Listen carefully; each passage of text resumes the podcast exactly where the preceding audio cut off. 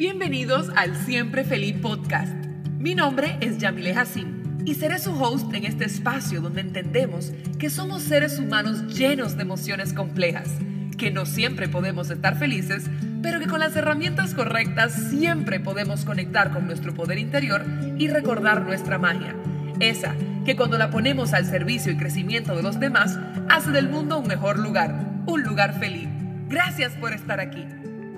Hello y bienvenidos a otro episodio del Siempre Feliz Podcast. En el día de hoy me encuentro con Laura Nadal, mi profe de yoga, instructora de yoga, yoga terapeuta certificada por el Centro de Yoga Integral Satyananda y el Holistic Institute de Yoga of Miami. Bienvenida Laura, siempre feliz, ¿cómo te sientes? Hola Yami, muy bien, súper feliz y honrada de estar aquí contigo. De verdad que es un gran placer, de verdad. Me alegro mucho estar contigo aquí. Gracias, gracias por estar. Les cuento, chicos, que nos escuchan. En el día de hoy vamos a hablar de herramientas para sanar. Hemos hablado de qué es sanar, de, de por qué debemos sanar, pero ahora hay que hablar de cómo sanamos, porque sí, es verdad, hay que ir a terapia, hay que ir al psicólogo, hay que ir a, a, a estar con nosotros y, y preguntarnos las cosas, pero también hay cosas que podemos nosotros hacer en nuestro día a día que nos ayudan en este proceso. Y Laura nos va a hablar precisamente de esas herramientas que nosotros podemos tener para utilizarla en momentos donde necesitamos volver a nosotros y centrarnos para sanar. Entonces, Laura, el micrófono es todo tuyo. Ay, wow, muchísimas gracias. Eh, pues sanar es un proceso de autoconocimiento, es sumamente general. Y yo creo que realmente para transitar ese camino que nunca termina, eh, literalmente desde que estamos aquí, desde que nacemos, estamos en el proceso, en el camino de sanar, es abrirnos a ese camino, permitirnos eh, estar y vernos, tener conciencia de cómo me siento, de cultivar la autoobservación día a día, momento a momento, de identificar mis sentimientos, las señales en mi cuerpo, mis pensamientos, ese diálogo interno. Porque debemos de saber que hay veces que en este proceso una persona tiene derecho a decidir permanecer, digamos, donde está, enfermo, y eso te da una, una posición que tal vez a veces disfrutas de que otras personas se acerquen a ti y te presten más atención. Y es a veces uno pararse bien y decir, ¿quién soy en esta vida? ¿Soy el protagonista de mi historia o quiero pararme como, como una víctima o una persona a quien le sucede todo. la verdad es que no, tenemos el poder de salir adelante, de cambiar,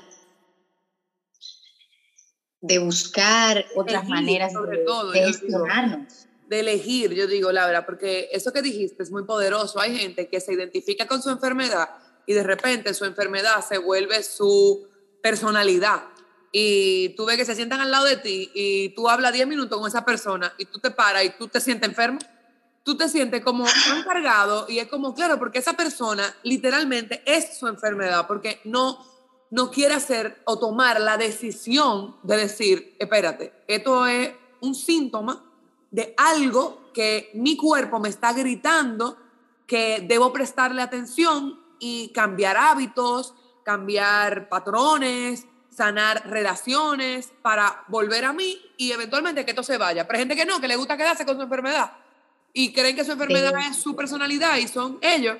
Entonces, eso es muy importante lo que tú acabas de decir. Hay que ver qué decisión, porque uno habla de sanar como que todo el mundo quiere sanar, pero hay gente que no quiere sanar y están muy felices vibrando en enfermedad. Yo no sé si felices, pero se sienten completos o no quieren tomar la decisión activa de hacerlo y se victimizan. ¿Qué pasa? Que a veces se romantiza mucho la sanación, se une mucho tal vez a un, autocuidado, un self-care, amor propio, tal vez superficial, pero a veces simplemente eh, la principal acción para sanar o para dedicarnos a nosotros es revisar el diálogo interno.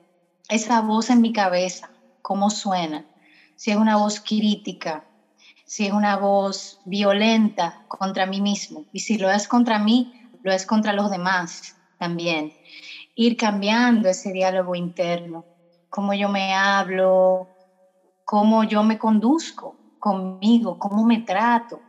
Y de ahí viene mayor, mayormente eso, y cómo yo identifico ese diálogo, esos pensamientos, buscando momentos de silencio y momentos de comunión conmigo misma, que me permitan observar a través del silencio todo eso que aflora en mi mente, que al final son a veces muchas personas que tenemos dentro de nosotros, voz de los padres, los jefes, los maestros que tuvimos a muy temprana edad, son a veces todas esas voces permeando nuestra mente subconsciente, la que también moldea ese juez crítico, ese, ese diálogo interno que tenemos.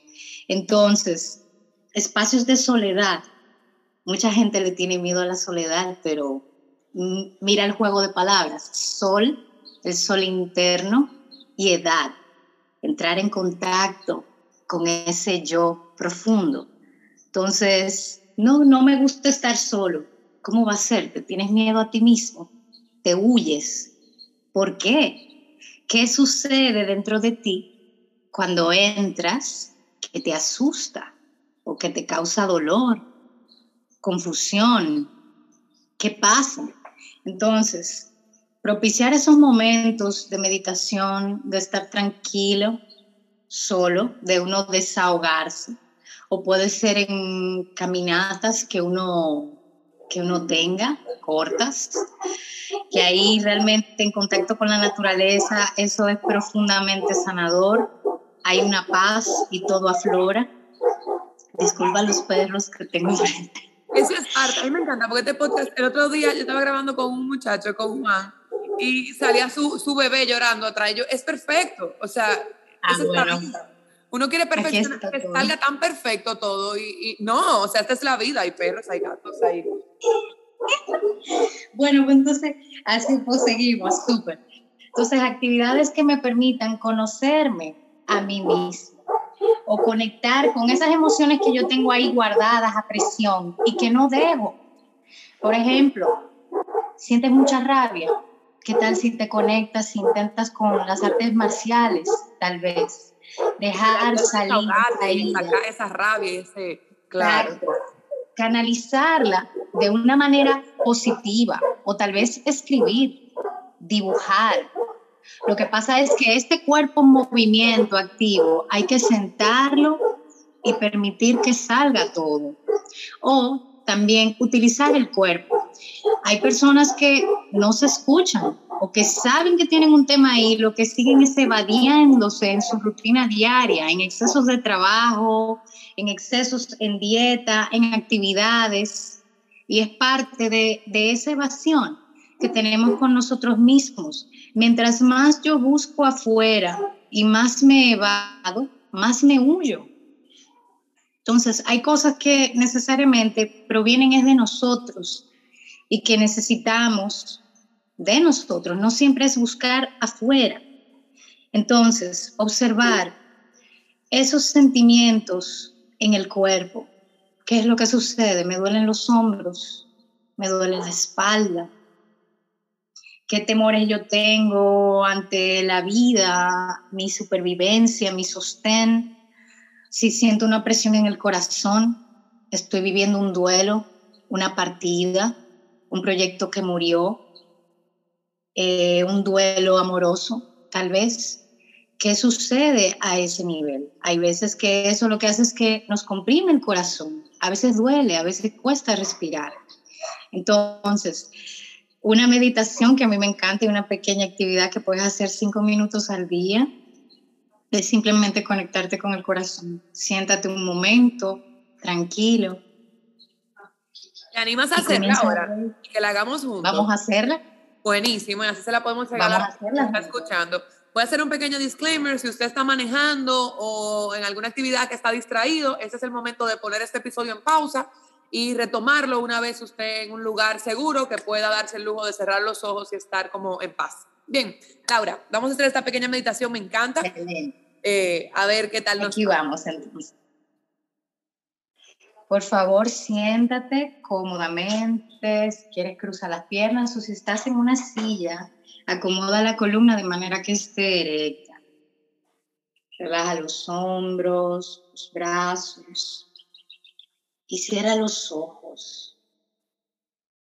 Siente el peso del cuerpo en el suelo. Y comienza a conectar con la respiración, con ese aliento divino que nos sostiene, que entra y sale con suavidad de la nariz. Expande el pecho, el abdomen. Exhalas. Observa cómo el abdomen se hunde, pecho se contrae y el aire sale como una sensación húmeda y tibia. Sigue el camino del aire en tu cuerpo a medida que se mueve. Observa si la respiración se entrecorta si se bloquea en algún lugar, si es fluida. Inhala profundo, suave. Dale un momento, unos segundos a tu cuerpo para que se realice el intercambio de gases. Exhala con suavidad. Procura que tu exhalación sea más larga que la inhalación.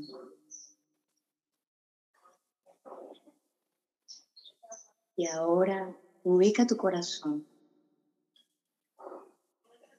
Si quieres puedes colocar la mano sobre el pecho y comienza allí a sentir los latidos de tu corazón.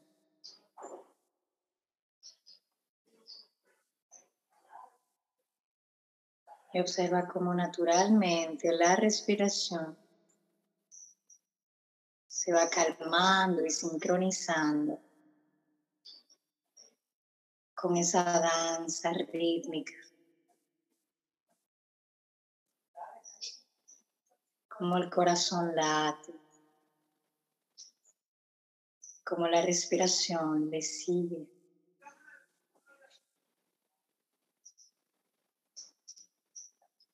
Cómo comienzan a espaciarse los pensamientos.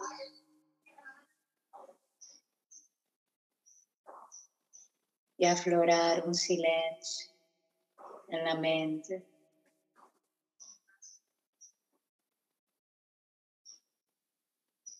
Que te permite estar en comunicación directa con el corazón.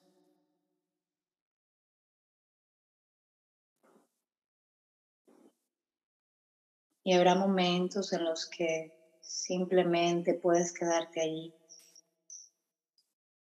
en tu corazón. O habrá momentos en que tal vez aflora una suave voz desde él. Escúchale, tu corazón tiene una inteligencia especial, sus propias neuronas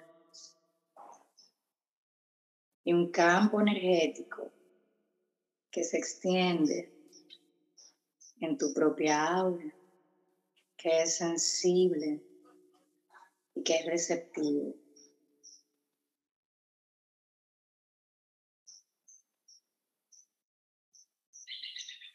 Sigue sintiendo. Si algo duele desde el corazón, permite que esté. Simplemente exhala a través de esa sensación para que se libere, para que se suavice.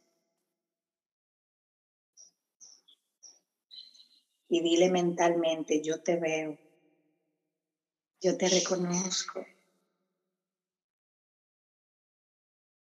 Y simplemente a través de reconocerle, comienza a transformarse y a integrarse en ti.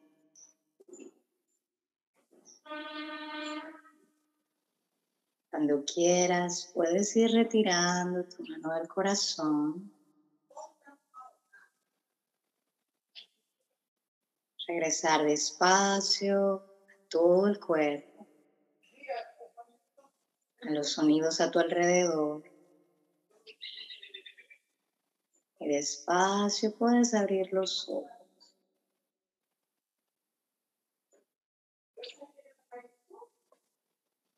Y estamos aquí.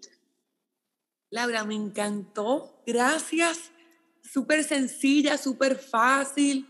Algo que si la escucho dos o tres veces me la puedo aprender y la puedo hacer cada vez que necesite, donde sea que esté.